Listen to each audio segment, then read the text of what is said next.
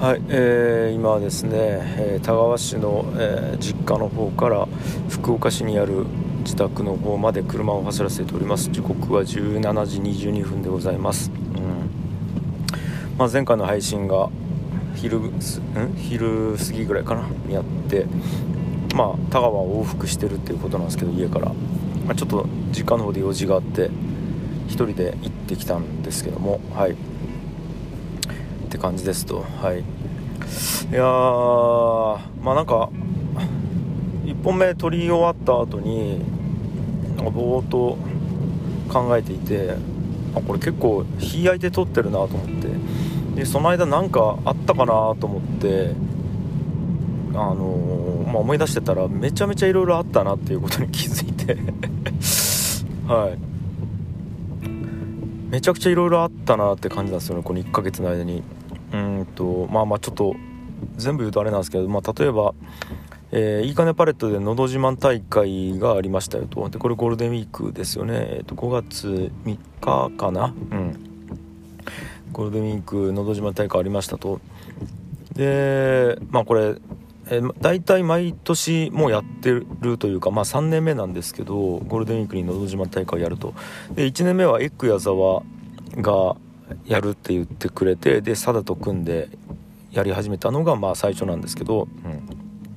もうカラオケマシンを、えレンタルしてきてで野外で、まあ、ステージを作ってでそこで「まあのど自慢大会」で優勝した人には賞金何万円みたいなやつを始めたんですよね。でまああのー、あれとかが出てきて何ですか？出店というかそのキッチンカーとかが来て、まあ、そこでなんやかんや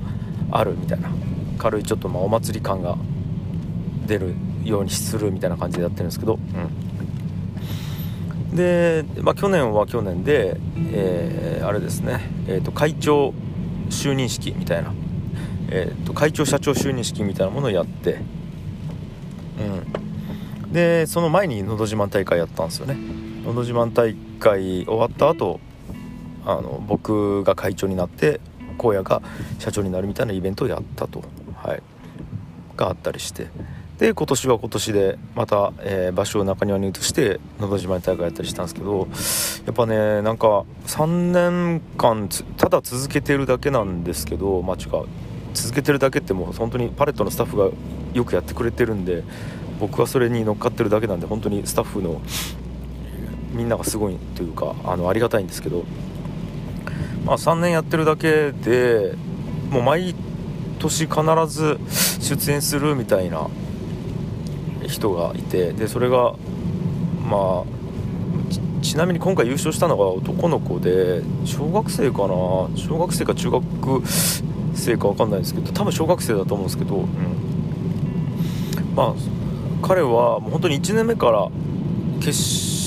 勝に必ず出ていてで1年目2年目決勝に出たけど優勝できずみたいな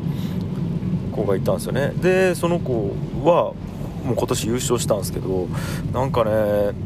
もう家族で来られててでお父さんがもう本当にもう絶対今年は優勝させたいからみたいな感じでもうお願いしますよ審査員みたいな感じで言われててああもういやでもそれはちょっとあの公平な審査なんでとか言ってうみたいななんかもうそういうちょっとこうお父さん頑張ってるみたいなまずがあって。でまあお父さん自身も「のど自慢大会」に歌い手として出ててみたいなのがあって。で今年歌聞いたんですけどなんかねちょっと感動しちゃってですね歌に。うーんなんかで優勝まるくんって言ってその名前を呼んだ時になんか本人ものすごいなんかこううわ嬉しいみたいな感じになっていてでうんなんかお父さんもうわーみたいになってるんですよね。やったーみたいな。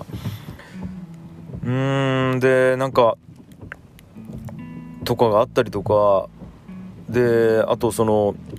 今年出てた人でいうと、まあ、県外から来てる人がいてでなんで来たんですかっていうとどっかでの自慢大会で人前で歌うっていうのをやってみたいと。ただ近くだったらあのー、まあ知り合いとかが来て嫌だからちょっと遠くで誰もいないところで自分に挑戦したくなったんですみたいなこと言ってる女の子とか。20多分大学生ぐらいと思うんですけどね、うん、なんかそういう子がいたりとかあとはなんかこうもう本気で狙いに来る僕の友人がいて本気で練習してきて でそれで決勝行ったけどでも抜群のパフォーマンスをしたけどやっぱりその子供のちっちゃくな歌には勝てなかったみたいなんでうわーみたいなちょっと本当に悔しそうな人がいたりとかとかがあったんですよね。ではなんかこうわストーリー生まれてきてるなみたいなのがあってたった3年やってるだけでなんかこう、まあ、m 1とかだったら分かるわけじゃないですか。本当に芸人人生かけたりとかも未来をかけてやってそれの結果によって人生左右されるみたいなことが普通に起こるから。でそれって分かるんですけどあなんかこれ本当にクソ田舎田川っていうところのいいかねパレットっていうそんなに知られてもないような施設でまあなんか本当に年に1回とりあえず面白いからやるかぐらいの感じで始めて、まあ、趣味程度にやってる。しかも賞金も今年とかだとま2万円なんですけどその程度でやってると思ってた「のど自慢」大会がなんかこう蓋開けてみたらちょっとエモいストーリーが生まれてきていてなんかこれもやっぱなんかね1年目だったら絶対生まれてないなと思うんですよね。なんかこう3年続けてきたからここになんか時間の流れとか思い入れみたいなものが発生してちょっとなんかこういろんなことが起こってる。っていうのを考えるとやっぱこう時間が作るストーリー性っていうのって本当に1億かけても100億かけても簡単に作り出せないなと思ったんですよね。うんなんかここってあなんかいいなと思ったんですけど。うん。しました。と、うん、でまああとは僕のあちょっといろいろ話したいことあったんけどまあじゃあもう一個だけ言うとえっと僕のまあ、高校の同級生である木村良一っていうのがいるんですけど、まあ、良一っていうんですよね。でドブロッカーズの、えー、メンバー僕がやってるドブロッカーズっていう、えーと、お笑い芸人ドブロックさんとやってるバンドで僕がギターを弾いてるんですけど、まあ、その中でベースを弾いてる木村良一っていうのがいてで彼はオフィス樋口の元社員でもあるし、まあ、高校の同級生でもあるしもうちょっと本当にもう紹介しだしたらキリがないくらいの同級生の友人がいるんですけど、まあ、彼がハードコアバンドをやってるんですね、うん、9数字の9を9個並べてで9って読むんですけどそういうハードコアバンドをやってると、うん、領地ですよね。で領地とあとギターを弾いてるのが僕の一番弟子である有志っていうやつがいるんですけどこれはあのオフィス樋口時代にもう本当に弟子としてあの育てたじゃないですけどまあそのもう本当に地獄のような時期を一緒に乗り越えたって言ってもいいんですけど僕にとって、うん、そういう弟子がいますよね。で弟子がギター弾いてるんですけど。でボーカル担当してるのはボルトって言って、まあ、僕の田川の後輩になるんですけど、うん、そういうバンドがいてで、まあ、ドラムはしかもドブロッカーズの PV を撮った時に技術スタッフとして来てそこで領地と盛り上がってバンドを組むに至った山内くんっていうのがいるんですけど、うん。まあ、そんな4人の Q っていうバンドが、まあ、東京から、えこっちに来て福岡でライブするっていうことがあったんですね。でそれに対バンとしてダイヤモンズですよね。あのもう本当に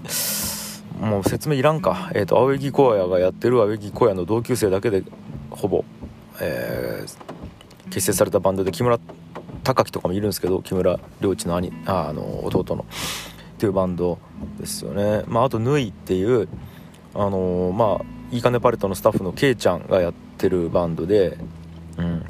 でえっ、ー、とりゅうちゃんですね。タスコーヒーの山口竜平君ですよね。りゅうちゃんが、えー、鍵盤、ま、キーボードだったり、ま、プログラミングみたいなものやっていてでまあまあみたいなバンドがあるんですよ。これその3つのバンドが出るっていうイベントがあったんでそこに行ってきたんですけどもうねやっぱ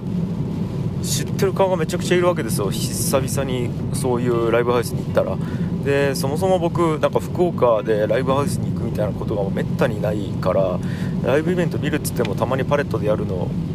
をまああの見るぐらいだったのでがっつりライブハウスに行くっていうのも久々だったしでしかも最近だと子供が生まれてからもほとんど夜出歩いてなかったしっていうのもあるしでしかもまあジャンルがハードコアっていうのもあるしでしかも出てるやつらがもう本当に昔から知ってるやつらだしそれを見に来てる客ももう超知り合いばっかりだしみたいなのでもう本当に一バンド目からもう飲むつもりで行ってで実際飲んだんですよね。ただもうもう、ま、周りにいっぱい人いるからおお飲めや飲めやみたいなんでもう後輩におごりながら自分も乾杯して飲むみたいなものを続けて ただもう最後の最後その鳥の Q っていうバンドの時とかはもう頭ももうわけわかんなくなってるなるぐらい酔っていてでしかもジャンルがハードコアだからもう思いっきり頭振って最前列で暴れてみたいな。うんでもうなんかボーカルがバーンってダイブしたのをなんか下でうおーって言いながらこう支えてみたいななんかそういうライブやったんですよね。はもう終わった時にはもうなんかもうわけわかんなくなってて多分僕23杯お酒飲んだら結構酔っ払うんですけど多分78杯かなもっといってるんじゃないかな。もうめちゃくちゃ飲んで暴れたんでもうわけわかんない状態になっていてベロンベロで最前列で暴れてですね。で終わった後もうなんかもう後輩いっぱいいたからラーメン食い行くぞみたいなんで。でラーメン食いに行ってで一番福岡のラーメンで臭いって言われてる元祖長浜屋に行ってですね。でそこで調子に乗ってお前ら見よけみたいな感じでなんか替え玉をしてで食って。でもうわもうタクシーに乗るなんかあの まともな意識もなかったからもう後輩の車に乗せられて家まで送り届けられるみたいなことを、まやったんですけどやっちゃったんですけど。で家帰って寝ようと思ったらもう全部ゲロでブワーって吐くみたいな。でラーメン2玉分全部吐くみたいなことが あったんですけど。なんかねこんなのもなんか結構久しぶりやなと思って。でちなみにその2日前は古典ラジオの深井さんと、まあ、古典の深井さんとあと青柳光也と3人でもうしこたま、まあ、これも飲んででその後なんかオカマバーでカラオケ歌いまくるみたいな夜中まで。そんなのもやったりしたんですけどなんか最近ちょっとこういうのやってなかったなと思ってですね。でなんか改めてこう振り返るとなんやろな。若いなって思うんですけどそれと同時にこうどう言ったらいいんやろ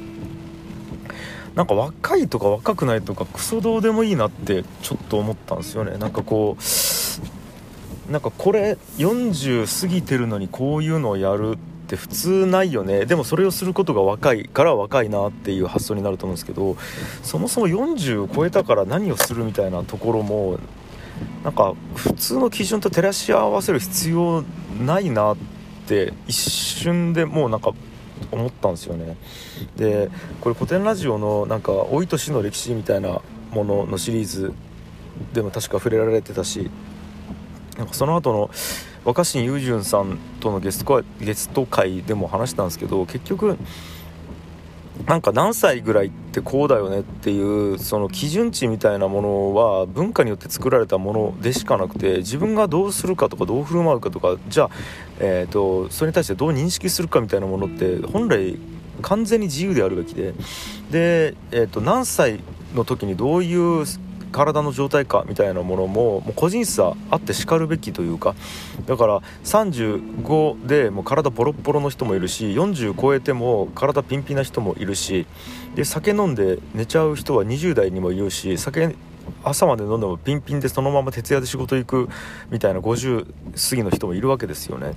そう考えた時になんかこうわこの年でこんなハードコアでとなんか友達のバンドのハードコアバンドで盛り上がってラーメン食って吐くとか若いねみたいなのもなんかこう思う必要すらないというかなんかこうあえてやるのも違うと思うんですよね。あえてこの年でやけどやってやるぜって言ってやるのもそれはそれでこう何て言うんですかね年齢という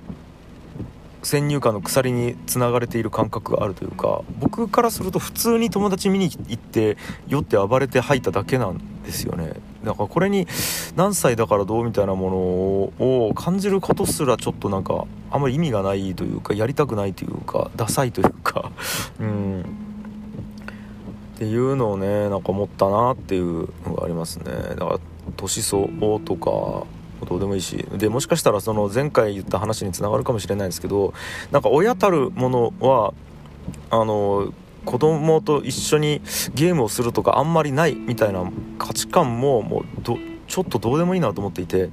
だから僕がこ虎之助と一緒になんかなんですかねマイクラをもう一生懸命頑張ってワールド作るみたいなことをやっても全然よくってどうでもよくてうん。何ていうかななんかそういうの感じましたね。っていうのも感じたし、まあ、あとそのやっぱずっと領地とかやってること変わんないですよ。もう僕が会った時からバンドやってていまだにずっとバンドやってるんですけどでそれを僕らは高校の時からステージの下から見ていて今も見ているわけですよね。うん。なんかこの関係性全然変わってないなって思ってたんですよね。でそれがとてもいいなって思ったんですよね。うん。なんかねこううんなんかどう言ったらいいんやろうな。まああの時見てたみたいなところが未だにあるというかそのなんか子供の頃に作られた関係性って大人になっても継続することって結構多いなみたいなところにもつながってくるんですよね。なんか。うん。なんかね。まあだからと言ったんやろうな。なんかこうとにかく言いたいことは何も考えずにとらわれずにいること大事でで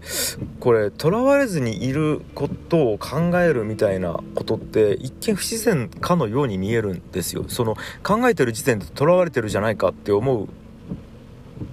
自分もいるわけですけどでもこれは本当にそんなこと言ってられなくてどう言ったらいいんやろな。あの何も考えてなかったらとらわれるんですって自然と。そうなんですよ。何も考えてなかったら自然にとらわれるってしまって結果状況としてはとらわれているみたいな状況になるからあのとらわれないように逆の圧力をかけ続けておくことでやっと,、えーと、自然ととらわれるようなことがないっていう状態になるわけだからこれってやっぱり